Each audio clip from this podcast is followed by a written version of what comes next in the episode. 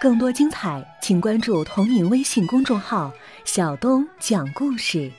本节目由喜马拉雅独家播出。戊戌年农历四月二十八日，吉林将军府郊外北山一年一度的药王庙会开始了。几天之内，就在这里聚集了十万的信众。一迈进山门的牌坊，每一级台阶上那就都是人了，烧香的、拜佛的、烧替身的，把整座山头都弄得青烟缭绕。问医的、画符的、求签的，让人们的耳畔充斥着嘤嘤嗡嗡的声响。包德格一路陪同郭连生来到了吉林城，为了躲避当局的耳目。郭连生事先就在书信中预定好了，在北山的玉皇阁与假扮成日本人、化名莫广贯之的吴禄贞见面。郭连生与吴禄贞接上头之后，便为包德格做了介绍。这两位外乡的男人从来也没见过如此盛大的庙会，当然不肯放过这样一次机会了。包德格陪同他们来到了供奉着药王孙思邈的庙堂之内。恭恭敬敬地上了三炷香，跪在蒲团垫子上磕了三个响头。当他们起身刚刚迈出门槛的时候，突然发现，在门旁的角落里面还供奉着一尊不大的泥塑雕像。他的整体形象瘦小干枯，面貌十分丑陋，脖子上还挂着成串的咸菜，额头上贴满了膏药，鼻梁上还架着个破眼镜。七八根高粱杆做的拐棍支撑他的瘸腿。这尊神像虽然个头很小，又偏居殿外一隅，进不得大殿正堂，但香火却异常旺盛。郭连生和吴禄贞都没有见过这样一尊神像，便对包德格提出了疑问：“哦，他叫石不全。”包德格笑呵呵地说出了他的名称。死不全。身为湖北人的吴禄贞说不出鱼尾的那个儿化音来。他这个称号是怎么得来的了？啊，这个称号来头可大了。包德格一下子把调门提高了。这是康熙授予的。哦，这倒蛮有意思的嘛。你给我们讲讲听听。吴禄贞的要求也得到了周围人们的响应，于是包德格就爽快地讲起了石不全的来历。原来，石不全的真名叫施世伦，他是康熙年间福建的晋江人，曾做过户部侍郎、漕运总督。他出身官宦世家，父亲是赫赫威风的弹珠折剑，率兵收复台湾的靖海侯施琅。施世伦以清廉为名，在当地很得民心，并深受康熙帝的青睐。公案小说中，《施公案》中的施公就是他。施世伦因为身体多病，而且相貌丑陋不堪，所以康熙帝戏谑地称他为“施不全”。传到民间之后，一来二去变成了谐音“十不全”。老百姓都传说，病人如果虔诚的祈祷。他就会舍己为人，把疾病接去，使你身体健康。听完包德格讲的十不全的来历之后，周围来赶庙会的人们更加来劲了，纷纷把带来的膏药贴到了他的脑门上，把成串的咸菜疙瘩挂到他的脖子上。郭连生和吴禄贞看到民众这一举动，还是感到十分好奇。他们用眼神向包特格提出疑问：“啊？”这是我们满洲一带的习俗，老百姓们给他贴药膏，呃，挂咸菜，戴眼镜，就是希望自己和家人这一年，都不得这些病，疖子叮毒啊，佝偻气喘呐，爆发火眼啥的。嗯，很有点民俗传统的意思啊。吴禄贞十分欣赏的点了点头，这已经成了一种文化了呀。包德格听到这话之后。故意调皮的把脸一转，嬉笑的问着吴禄贞：“请问，莫广冠之先生替他治点什么病啊？吴禄贞听后沉吟了片刻，然后微微一笑，吐出了三个字：“总国病。”接着，他便随手脱下了自己的西装上衣，披在了石不全的身上。石不全穿上西服之后，这一副洋相，顿时引来了现场信众们的一阵叫好声和哄笑声。治这个病可不容易啊！光上点咸菜疙瘩，贴几副膏药就不管事儿了。郭连生马上接着这个话茬调侃了起来：“那得花大把的银子呀！”“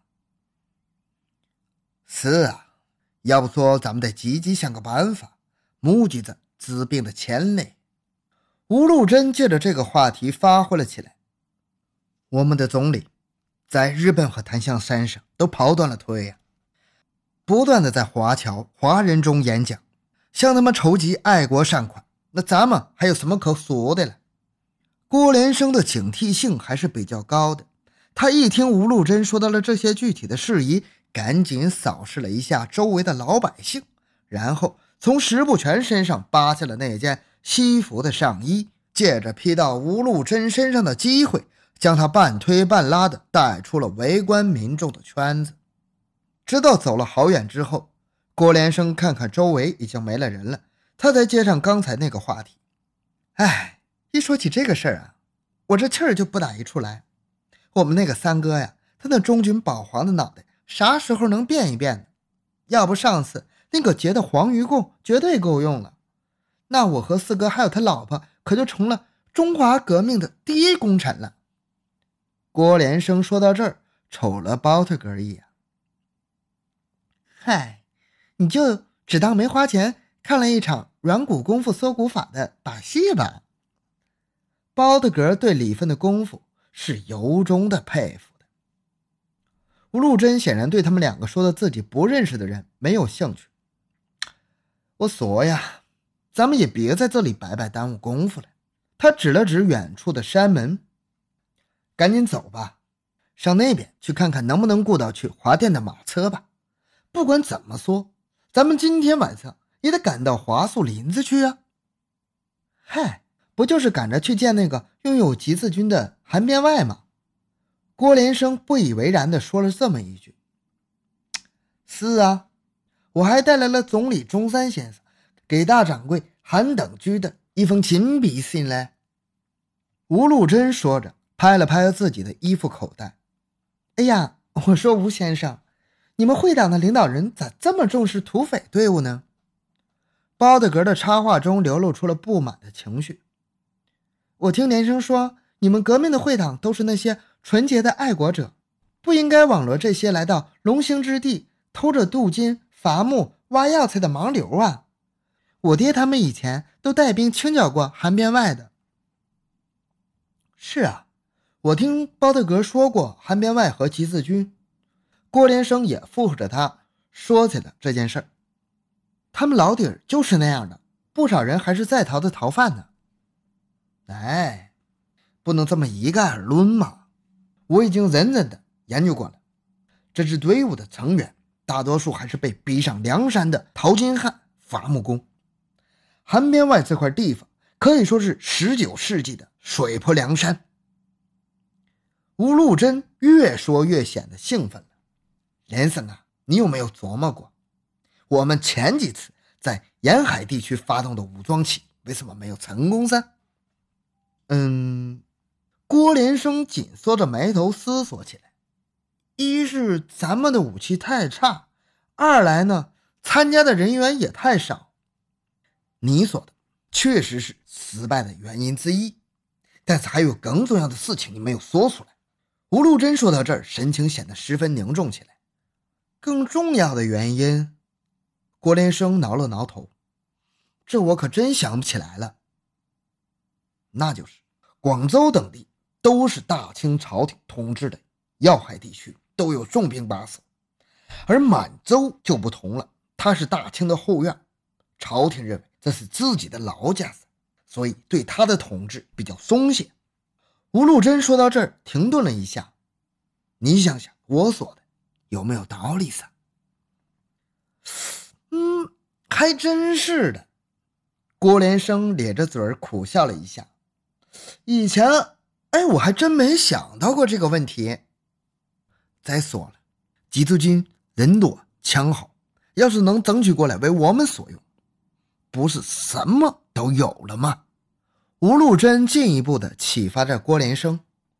嗯，郭连生听了之后点了点头。那咱们这次去。就是想办法把他争取过来呗，吴先生。哎，从现在开始就别叫我吴先生了。吴禄贞说着，从兜里掏出一本护照。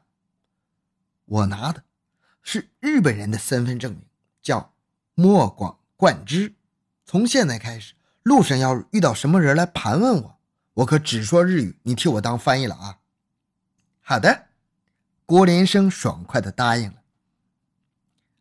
哎对了，咱们得赶紧去租马车了。吴禄贞说了一句日语，接着加快了朝门外走去的脚步。莫广冠之先生，这个事儿您就放心吧。郭连生得意地指了指包特格，俺们的贾阿哥早就把这一切都预备好了。嗯，你怎么叫人家贾阿哥呢？吴禄贞不明就里的用日语问道：“怎么？”你不是男子汉吗？他转过头来，用中文问了包特格一句。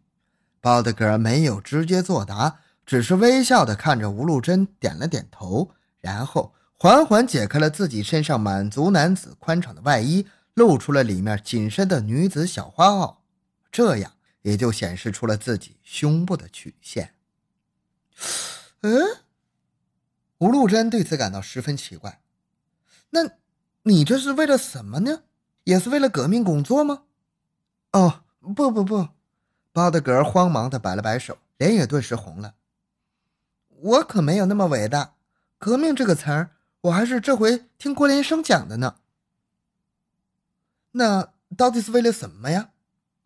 包德格的回答引起了吴禄贞的兴趣，快讲给我听听。